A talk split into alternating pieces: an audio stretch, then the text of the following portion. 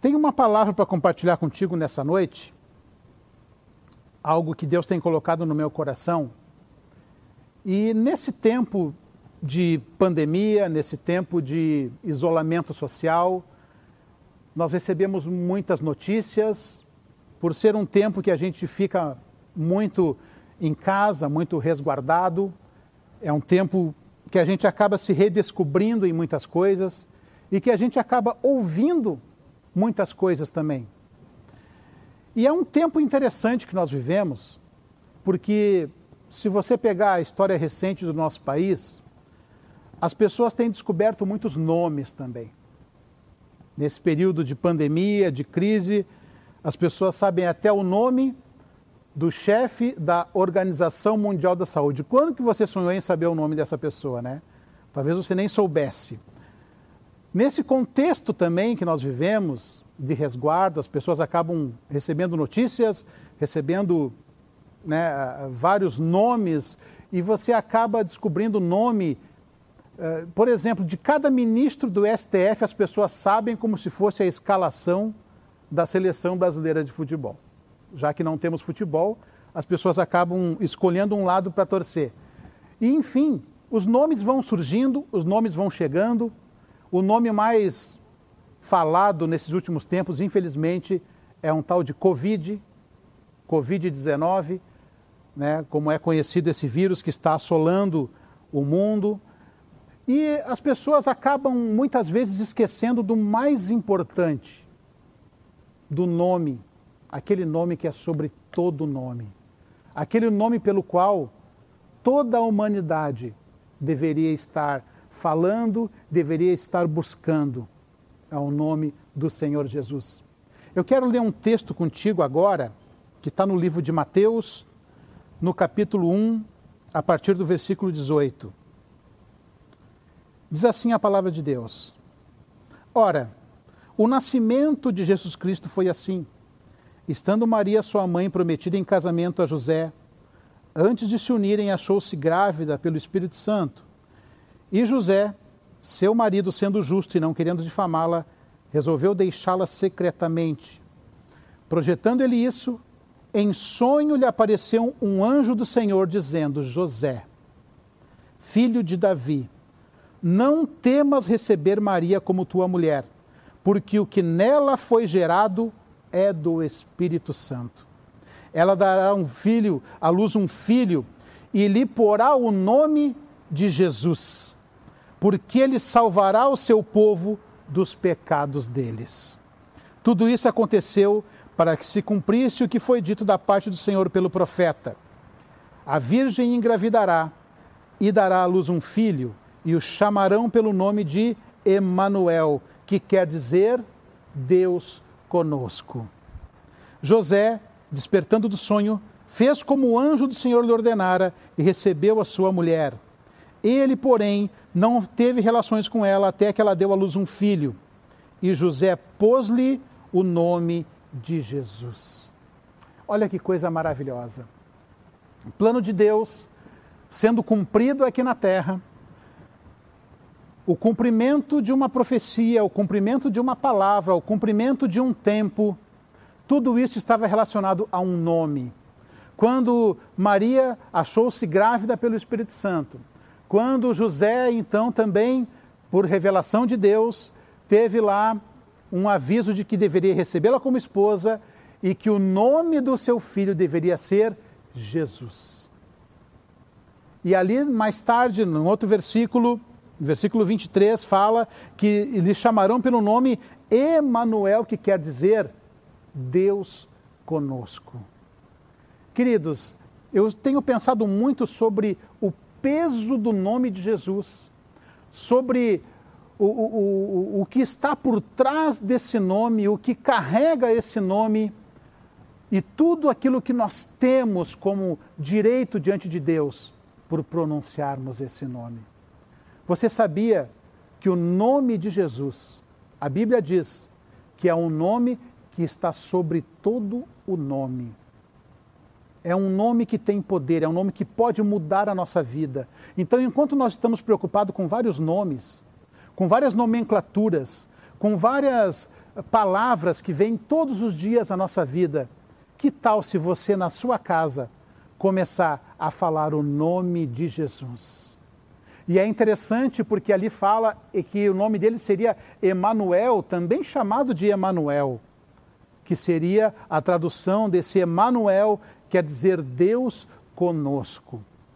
Isso quer dizer que em todo esse tempo, em todo esse período em que você está resguardado, em que você está na sua casa, em que você está cumprindo as determinações dos órgãos de saúde, em que você está se resguardando, você está mantendo distância social, em que você está de alguma forma também sendo assolado por um medo que pode estar no seu coração. Eu quero lhe dizer uma coisa: o nome de Jesus é muito mais poderoso que o nome de qualquer vírus e de que qualquer pandemia, porque o nome de Jesus é poderoso para nos curar e para nos livrar.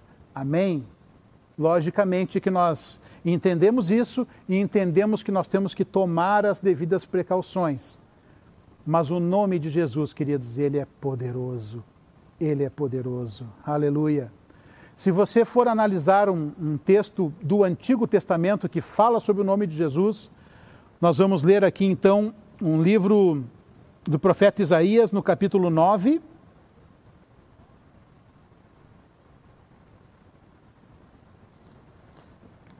Isaías, capítulo 9. Partir do versículo 1 até o versículo 7 você vai encontrar uma série de significados para esse nome que nós estamos falando nessa noite. É um nome que pode mudar a sua vida. É um nome que pode mudar a sua trajetória, é um nome que pode te dar esperança. Capítulo 9 do livro de Isaías, a partir do versículo 1 diz assim: Aos que estavam aflitos, porém, não haverá mais obscuridade no passado, ele humilhou, ele humilhou a terra de Zebulon e a terra de Naphtali, mas nos últimos a enobreceu junto ao caminho do mar, além do Jordão, a Galiléia das nações. O povo que andava em trevas viu uma grande luz. Sobre os que habitam, os que habitavam na região da sombra da morte, resplandeceu a luz. Tu multiplicaste este povo e a alegria lhe aumentaste. Todos se alegrarão perante ti, como se alegra na colheita e como exultam quando se repartem os despojos. Porque tu quebraste o jugo que pesava sobre ele, a vara que lhe feria os ombros e o cetro do seu opressor, como no dia da derrota dos midianitas. Todo o calçado daqueles que pelejavam no tumulto e toda a veste revolvida em sangue serão queimados, servirão de pasto ao fogo Preste atenção agora no versículo 6. Porque um menino nos nasceu, um filho se nos deu, o principado está sobre os seus ombros, e o seu nome será, preste atenção, maravilhoso, conselheiro, Deus forte, Pai da eternidade, príncipe da paz. E olha o versículo 7: do aumento do seu governo e paz não haverá fim. Reinará sobre o trono de Davi e sobre o seu reino, para o estabelecer e o fortificar em retidão e justiça, desde agora para sempre.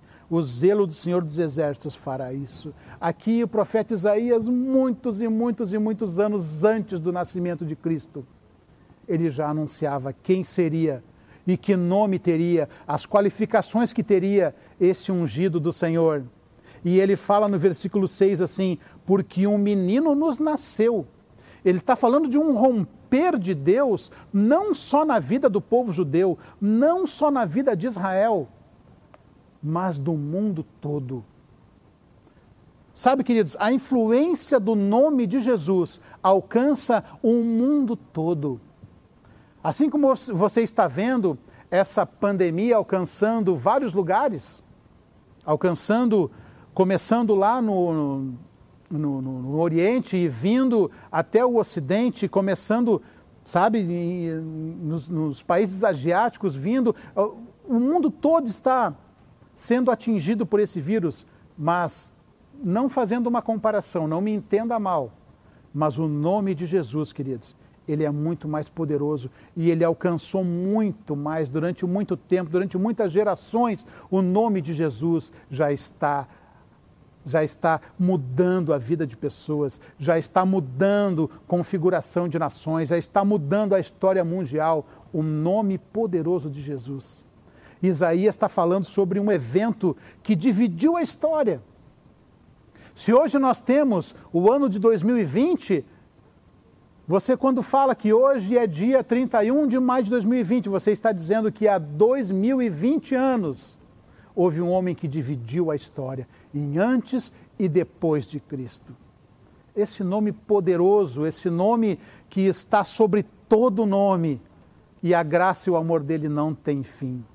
Isaías está falando então de um evento que aconteceu, está falando: olha, um menino nos nasceu. Ele nasceu, ele veio para redimir a nação de Israel, ele veio para cumprir a profecia, o ungido esperado, o ungido de Deus veio, e ele está dizendo assim: um filho se nos deu, e o principado está sobre os seus ombros. Ele, o príncipe da paz, aquele que veio para resgatar uma humanidade perdida, ele veio e mudou a história. E o profeta Isaías fala assim: o principado está sobre seus ombros e o seu nome será. Ele começa dizendo: maravilhoso. Você sabe o que significa algo maravilhoso, querido? Algo maravilhoso é algo que está muito além do normal, algo que está muito acima da sua expectativa algo que para lhe deixar maravilhado tem que ser algo muito fora da curva, muito fora dos padrões. E ele será maravilhoso. Hoje em dia você pode notar, queridos, que quem tem uma experiência com Deus, quem conhece esse Deus, quem conhece a Jesus, quem tem uma experiência com Cristo, ele está maravilhado, ele fica maravilhado porque é algo acima da sua expectativa normal.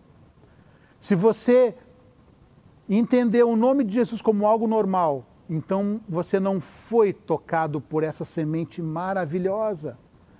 Porque quando o nome de Jesus, ele está dizendo que é um nome maravilhoso, um nome que vai deixar as pessoas maravilhadas, é algo fora do normal, algo fora das características normais. E Jesus, quando já no seu nascimento, já é algo fora das características normais. Porque Jesus não foi gerado de uma relação normal de um homem e de uma mulher. Ele foi gerado pelo Espírito Santo. Ele foi gerado pela semente divina. Ele foi gerado pelo próprio Deus, porque ele é o unigênito do Pai. Então ele será maravilhoso. E ele diz assim: maravilhoso, conselheiro. Olha só, queridos, outra característica desse nome conselheiro. Conselheiro. O que, que significa? Quando você lê assim, você imagina, pode ser que então essa palavra do profeta está dizendo que alguém vai nos aconselhar. Olha, queridos, eu até poderia dizer para você que essa palavra estaria correta, mas fala a verdade para mim. Você vai pedir um conselho de Deus?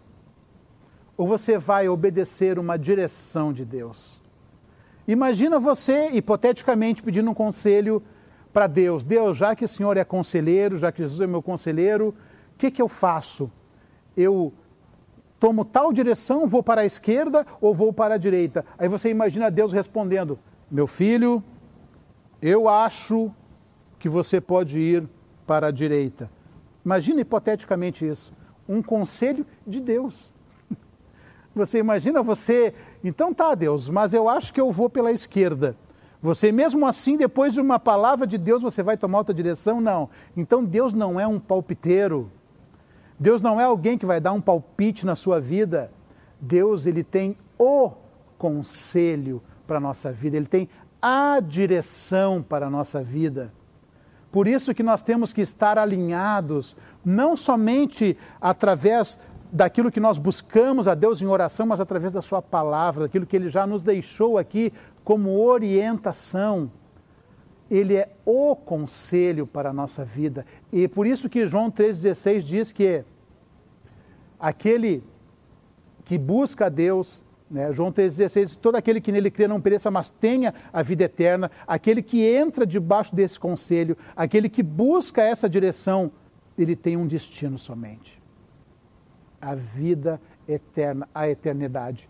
De, de mesmo modo, de maneira inversa, você imagina alguém que não toma esse conselho, alguém que não está debaixo desse conselho, debaixo dessa direção. Se de um lado você tem a vida eterna, o que que espera do outro lado? E de maneira eterna também. Então pense sobre isso. Ele será maravilhoso, conselheiro. E ele está dizendo assim: ó, Deus forte Deus forte. Um menino nos nasceu, mas ele é Deus. E esse Deus é forte. Isso pode entrar em contradição com o que muita gente pensa de Jesus. Sabe que muita gente tem pena de Jesus. Muita gente que não conhece o propósito de Deus e não conhece o projeto de Deus pode dizer: Mas pobrezinho, coitadinho de Jesus, ele sofre tanto, ele é tão sofredor. Ele apanhou tanto. Crucificaram ele injustamente, mas coitado deste Jesus. Mas, queridos, existe um mistério de Deus que você talvez não conheça, mas quando está falando que ele é Deus forte, é porque ele pôde suportar tudo isso que ele suportou, por ser um Deus forte. Porque há uma contradição aparente, mas você não se preocupe, porque Paulo mesmo dizia que, olha, quando sou fraco, aí é que sou forte, porque o poder de Deus se aperfeiçoa na fraqueza. Na verdade, ele era o único que podia sofrer tudo o que sofreu, porque quem era para estar sofrendo naquela cruz, quem era para estar sofrendo tudo aquilo, éramos eu e era você. Mas alguém tão poderoso, alguém tão majestoso, alguém com poder tal que ele pôde sofrer por mim e por você. Você entende isso? Ele pode, porque ele podia, ele era poderoso, ele é Deus forte, porque só alguém poderoso podia vencer a morte como ele venceu. Só alguém tão poderoso como ele poderia vencer aquele, aquele sofrimento todo como ele sofreu por mim e por você. Carregando aquela cruz, sofrendo aqueles açoites, sofrendo humilhação pública, sofrendo traições, sofrendo abandono. E a Bíblia diz que foi por causa disso que eu e você recebemos vida. Foi por causa do sofrimento dele.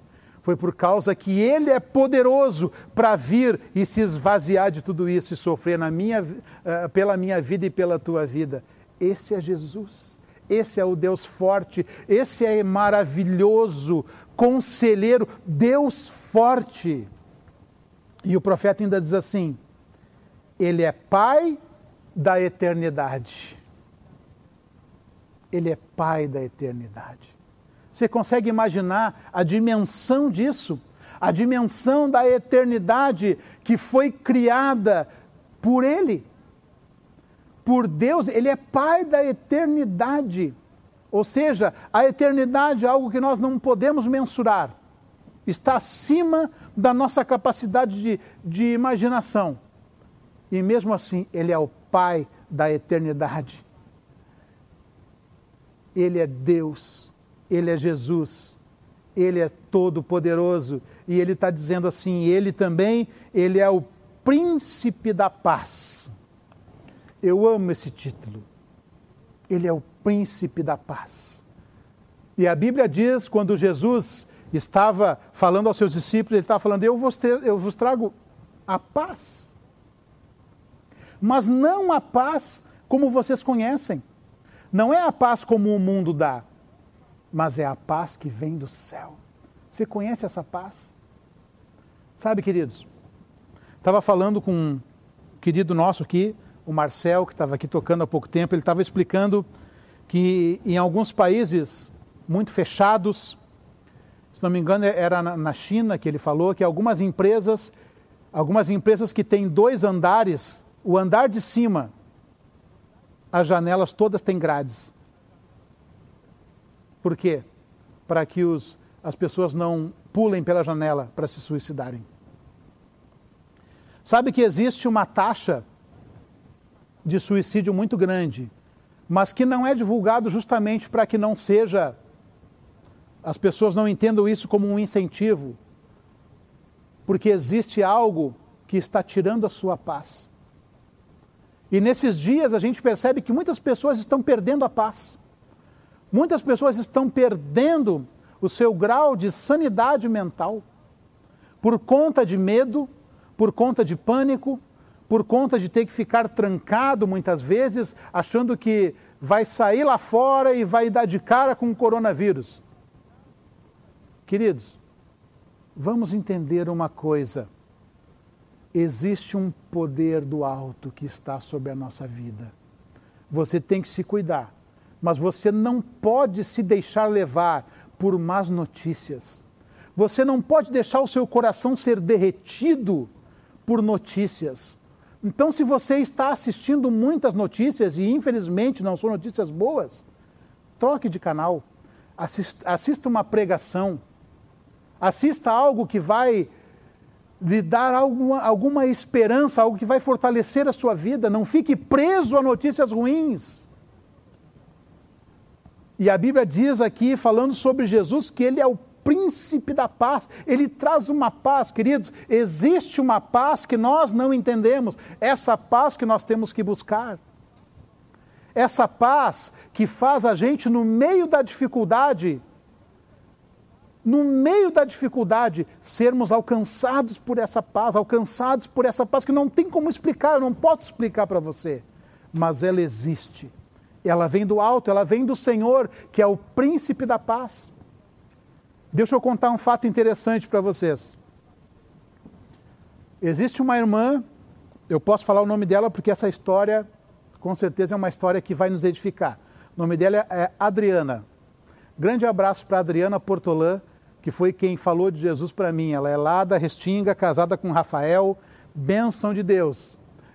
A Adriana, a mãe dela foi fazer uma consulta médica numa clínica no centro da cidade.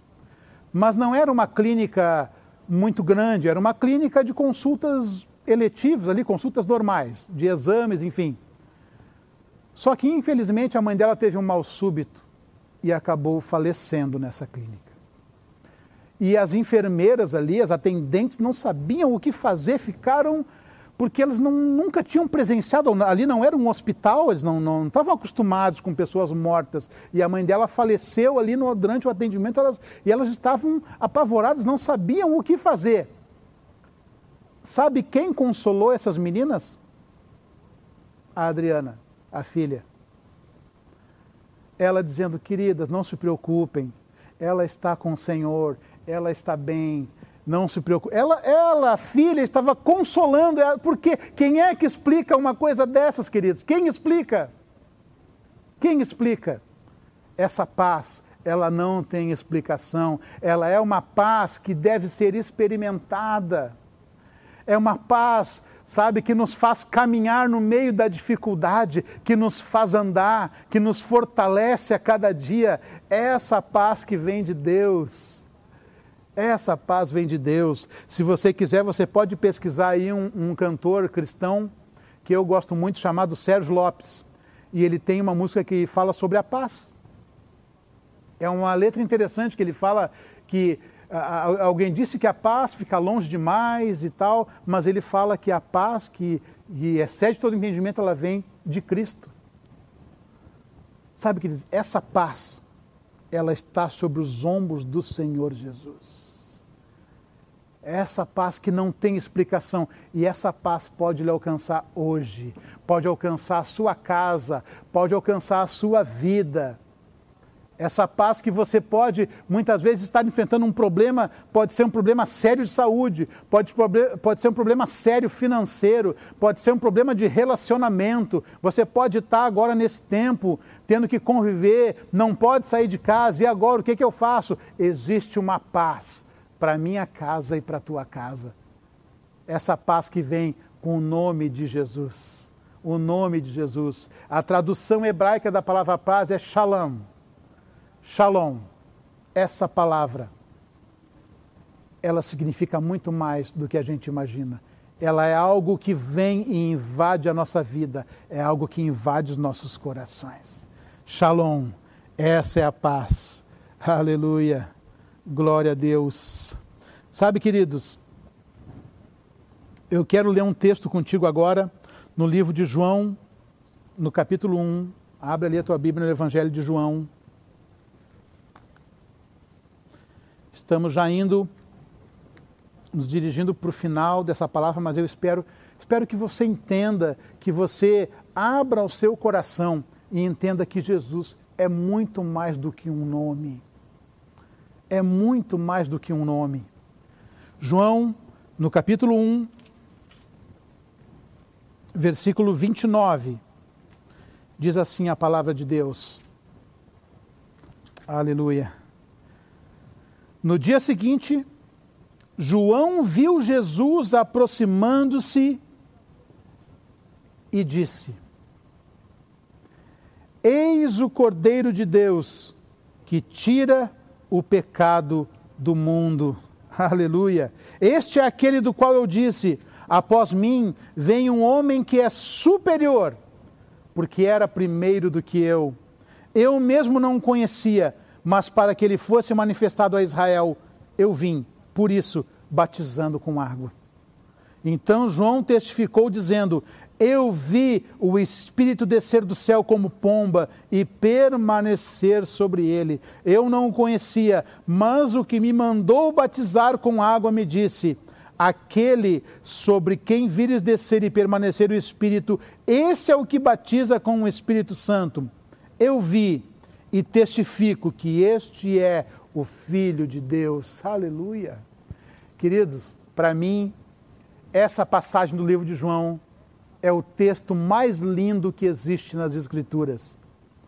Você pode imaginar João Batista, um profeta, seis meses mais velho que Jesus era primo de Jesus, mas um profeta de marca maior, um homem que falava a verdade, um homem que anunciou, que preparou o caminho para Cristo vir. Ele era conhecido como um louco que pregava no deserto, que se alimentava de gafanhoto, que vestia pele de animais. Mas, queridos, João, próprio Jesus falou que na, dos nascidos de mulher, olha bem, dos nascidos de mulher, não houve profeta maior do que João Batista. Ou seja, ele era o número um. Porque o outro profeta que não havia sido nascido de mulher era o próprio Cristo, mas o que havia nascido de mulher era João. Esse João, esse profeta que Deus levantou para anunciar, para pregar sobre arrependimento, para trazer uma palavra de arrependimento e dizendo: olha, vai vir o Messias, vai vir aquele que é maior do que eu. Quando João vê Jesus, ele diz assim: ó, Eis o Cordeiro de Deus que tira o pecado do mundo. Oh, queridos, glória a Deus por isso. Por isso que ele é poderoso, porque ele é um Deus forte. Por isso que ele é o leão da tribo de Judá. Por isso é porque ele também é o Cordeiro de Deus que tira o pecado do mundo. Ele foi a oferta perfeita, um cordeiro sem mácula, um cordeiro sem defeito, foi ele. E João estava dizendo ali: lá vai ele, ele é o cordeiro que tira o pecado do mundo. E João dizendo: olha, eu testifico, porque aquele que me mandou batizar disse que aquele sobre quem repousasse o Espírito Santo, uma pomba na forma de espírito, esse seria o verdadeiro Deus. Esse é o Filho de Deus. E João testificou e João falou, dizendo: Eu vi e testifico que é Ele. Não havia dúvidas, é o Cordeiro de Deus.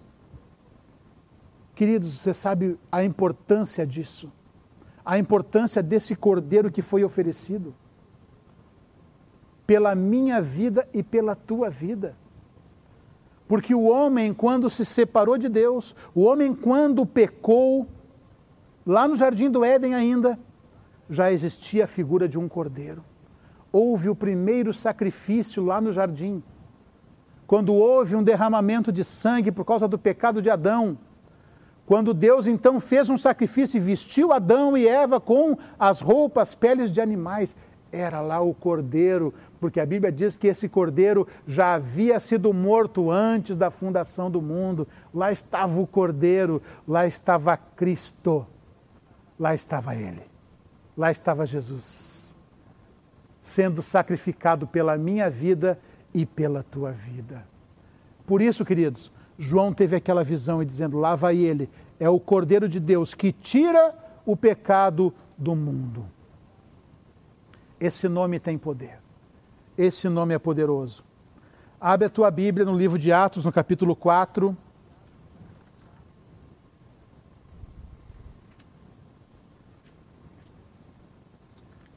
Já estamos encaminhando para o final. Você aproveite aí e mande seu pedido de oração. Se você quiser receber mais de Deus também. Se você entende que esse nome é poderoso se você entende que esse nome pode mudar a sua vida e se você quiser ter um contato maior, nós podemos entrar em contato com você. Mande lá o seu recado, mande o seu número de WhatsApp, seu contato, nós vamos entrar em contato com você. Porque esse nome, querido, é poderoso para transformar realidades. Livro de Atos, no capítulo 4 e no versículo. Vou ler também o versículo 11.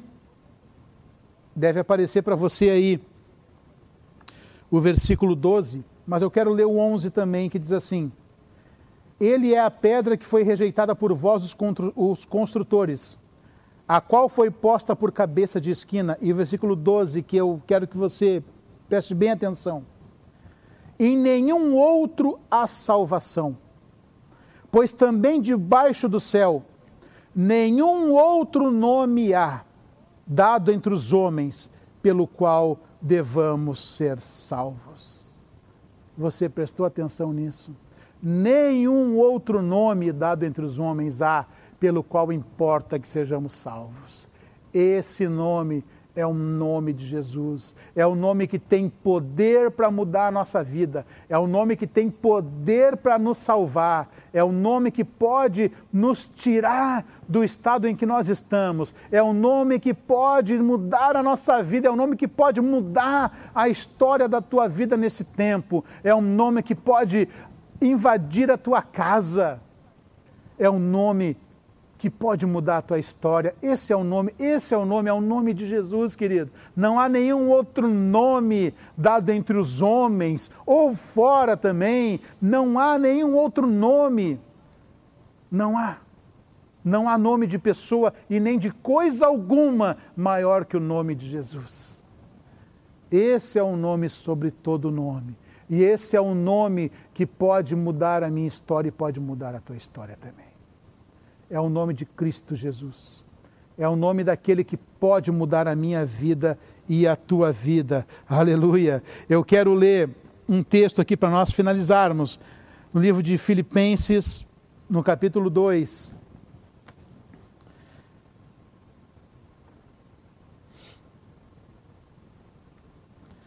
Filipenses, capítulo 2.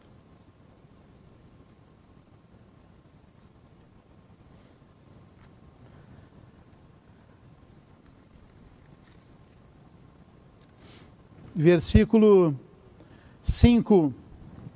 Aleluia. Nós estamos chegando já no final, queridos. Eu queria chamar os meus amigos aqui do louvor também. Queria que você prestasse bem atenção agora nessa palavra, que é uma palavra de Deus para a sua vida.